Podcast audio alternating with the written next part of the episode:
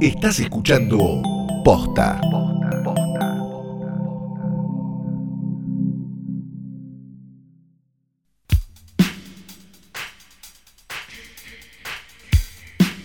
Buenas noches, buenas tardes, buenos días, o lo que sea que coincida con este momento mágico, maravilloso, eh, espectacular, bendecido en el que le diste play a esto, que es un nuevo episodio de Hoy tras Noche el Diario. Mi nombre es Fiorella Y Sargentini. el mío es Santiago Calori. Y no voy a decir pingo en todo el podcast. Ay, ya lo dije. Yo siento que si, si viste, viste, si, si agarran todos estos capítulos van a empezar a, a- a notar como, eh, ya que está tan de moda la palabra curva, las curvas de nuestros estados emocionales en, en este aislamiento social preventivo y obligatorio. ¿no? Además de eso van a poder entrar como en los distintos periodos de hoy tras noche, ¿no? Por ejemplo, el periodo de la bruja, el periodo, son todos unos pelotudos, ahora es el pingo period y así. Este es el pingo Sin period, duda. hay que ver cómo termina. Sí. Pero este es el, el- la etapa eh, pingo, ni hablar, claro que sí. Bueno, hoy vamos a comentar una pinga película. Una película. sé si No, ya, aplica no, ya parecemos los youtubers mexicanos, Ya ¿no? está, Sí. ya. Luisito comunica. Ya claro, ay. Sí, que el otro día vi que hizo un video que ya no va a hacer videos de viajes y era como... Y sí, me imagino que no vas a poder hacer No digas negro, claro. Qué difícil. ¿Trataste de usar malardo o buenardo? No, no tengo la edad, no.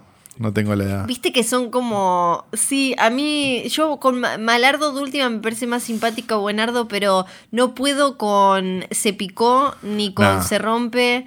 Eh, no, no, no puedo. Sí, me, no, es- me siento más que el señor Burns No, aparte de gente de grande decirlo usándolo, gente de más de Sí. 30 usándolo, se picó, todo eso es medio patético. Sí, no, ¿qué se picó? ¿Qué se te va a picar? No, no, el diente se te picó. Claro. Bueno, eh, Vamos a- hoy tenemos una película. Sí, tenemos una, una- película, sí, perdón, sí. que viene con trampita. Porque si están atentos, se van a dar cuenta que con algunas venimos haciendo trampita y te venimos comentando remake y original o eh, secuela y demás. Ya lo hicimos con varias.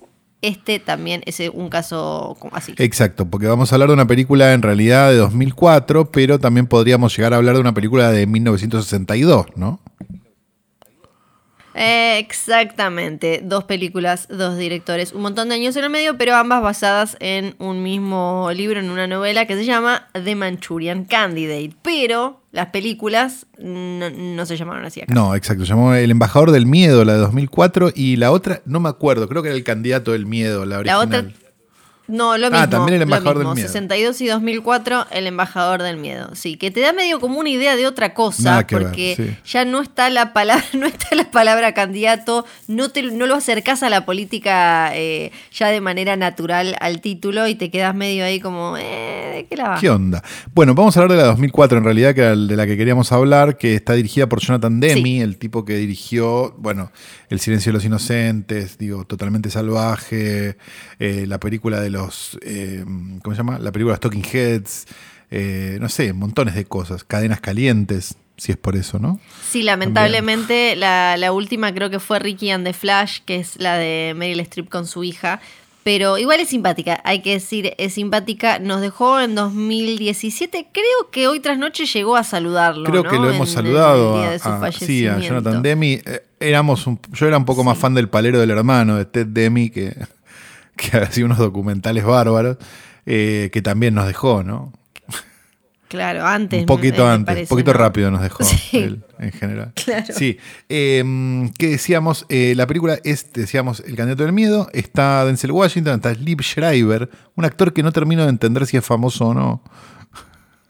Sí, es raro, ¿viste? Porque también tiene esa serie que la gente no mira, pero sí, pero tiene algo de prestigio, esa con John Boyd, ¿viste? Sí, eh, ¿cómo se Que llama? ahora cancelaron Sí. y había gente y era como, no entiendo si esto lo mira alguien o no. Claro, no queda claro, ¿viste? Porque Y- de repente lo ves en una de terror, de repente lo ves en una serie. Sí. Nunca termina de Sí. quedar claro si es famoso. Pero bueno, el punto no es ese, el punto es que en este caso hay un... eh, es básicamente una intriga muy extraña donde un soldado tiene la duda de si eh, durante la guerra del Golfo no le lavaron la cabeza para lograr determinadas cosas, como para hacer que, eh, digamos, tener control de, su, de sus acciones ¿no? Una cosa así, podríamos decir, explicarlo sin explicar demasiado. Eh, como que funcione como, como que le digan, ve y mata, y él mata, ¿no? Algo así. Sí. Sí, eh, algo así que eh, si creo que si vieron Homeland, ponele, esto es algo parecido pero antes. Claro, sí. bueno, casi cualquiera. Sí, o God Told Me Too de, de Larry Cohen, si es por eso. ¿No? Digo, eh, hay un montón de... Sospecho que más gente vio Homeland igual. Por eso, pero yo prefiero que vean la otra. Eh, ¿Qué decíamos? A mí me gustó mucho la película cuando la vi. Me acuerdo haberla visto en el cine incluso. Flor estaba en cualquiera en ese momento, tenía solo 20 años. Yo estaba en cualquiera. Pero... Yo tenía 20 años. Sí. En lo que se ha convertido en un running gag de este, de este podcast. Iba a quedar para siempre. Este, pero si, les gustan un poco las, me parece los, mm, los thrillers esos militares, pero que tienen como una vueltita más, no, no de las pedorradas esas que en general actúa otra vuelta, sino las que están buenas, se van a encontrar con algo interesante acá, porque tiene un poco de eso y tiene un poco de, complot y de, de, teoría conspirativa y de todas esas boludeces que a nosotros nos dan la vida, ¿no?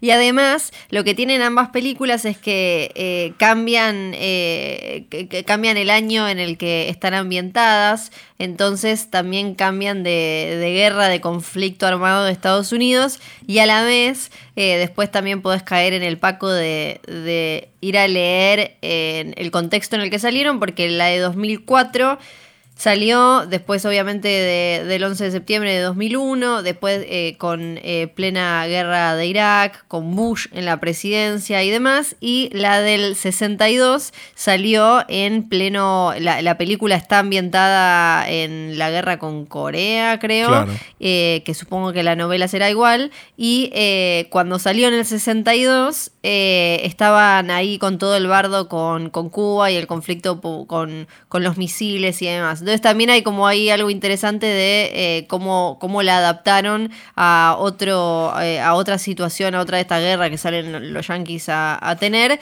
Y también eh, después chusmear el detrás, que, que quizás creo que todavía no terminamos de, de, repensar lo que fue el, cine y lo que fue Hollywood después de, las Torres Gemelas y con Bush ahí y con toda, todo ese mambo que, que, que es interesante también qué, decidió mostrar Hollywood y cómo durante esos años y cómo después empezó a despegarse o tratar de...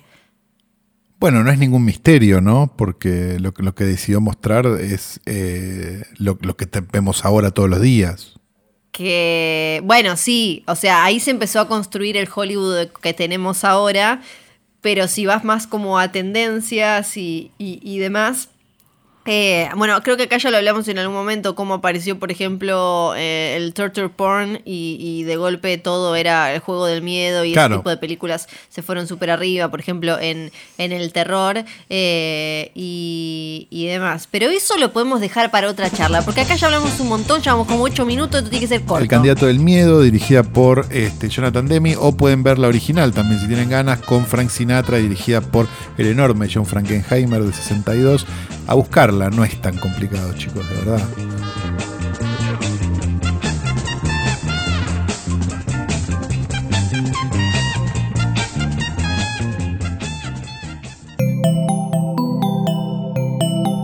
Estás escuchando Posta.